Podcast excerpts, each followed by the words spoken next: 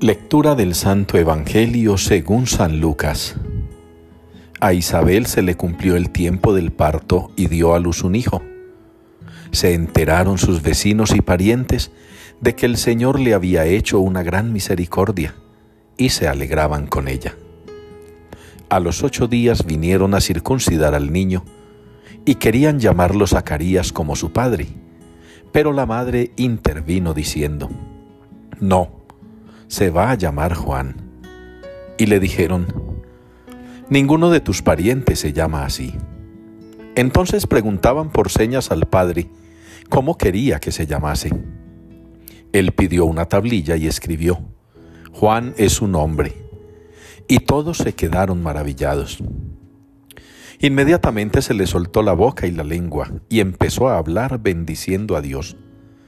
Los vecinos quedaron sobrecogidos y se comentaban todos estos hechos por toda la montaña de Judea. Y todos los que los oían reflexionaban diciendo, Pues, ¿qué será este niño? Porque la mano del Señor estaba con él. Palabra del Señor. Levántense, alcen la cabeza, se acerca su liberación. Es la respuesta que nos une hoy en la liturgia al Salmo 24. Levántense, alcen la cabeza, se acerca su liberación. Este salmo nos pone indudablemente en sintonía con el momento que estamos viviendo. Estamos a las puertas de la Navidad. Estamos cerca ya de la noche hermosa, de la noche bella, de la noche santa, en la que celebramos el nacimiento de Jesús pedimos que nazca espiritualmente en nosotros. Pero lo que en verdad estamos buscando los creyentes, o lo que deberíamos estar buscando, es que venga de nuevo el Señor. Es lo que estamos esperando, lo que estamos anhelando, lo que estamos ansiando, los que verdaderamente creemos. Lamentablemente la mayoría del mundo no cree.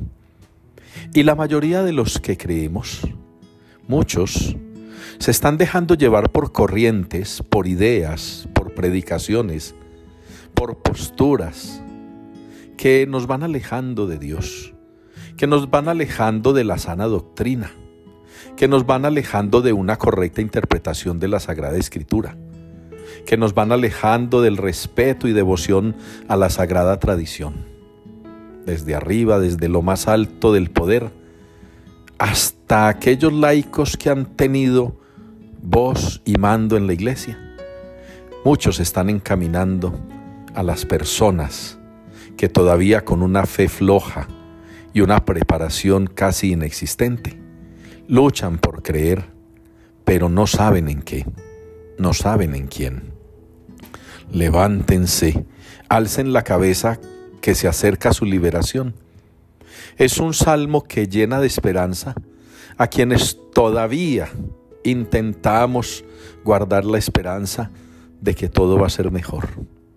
Porque si la iglesia, la iglesia católica, esa que comenzó con Jesucristo y con los apóstoles, y que durante dos mil años ha luchado batallas grandiosas contra todo aquello que significa el mal, la violencia, la corrupción, la guerra, la maldad, contra todo aquello que significa inmoralidad que significa la relajación de los mandamientos de Dios, que significa la relativización de los mandamientos de la Santa Madre Iglesia.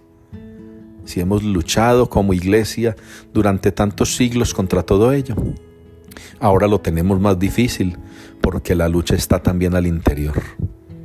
Proyectos y acciones que buscaban unirnos, lo que han hecho es dividirnos cosas planteadas, proyectos, objetivos, metas, logros que nos han hecho reñir entre nosotros.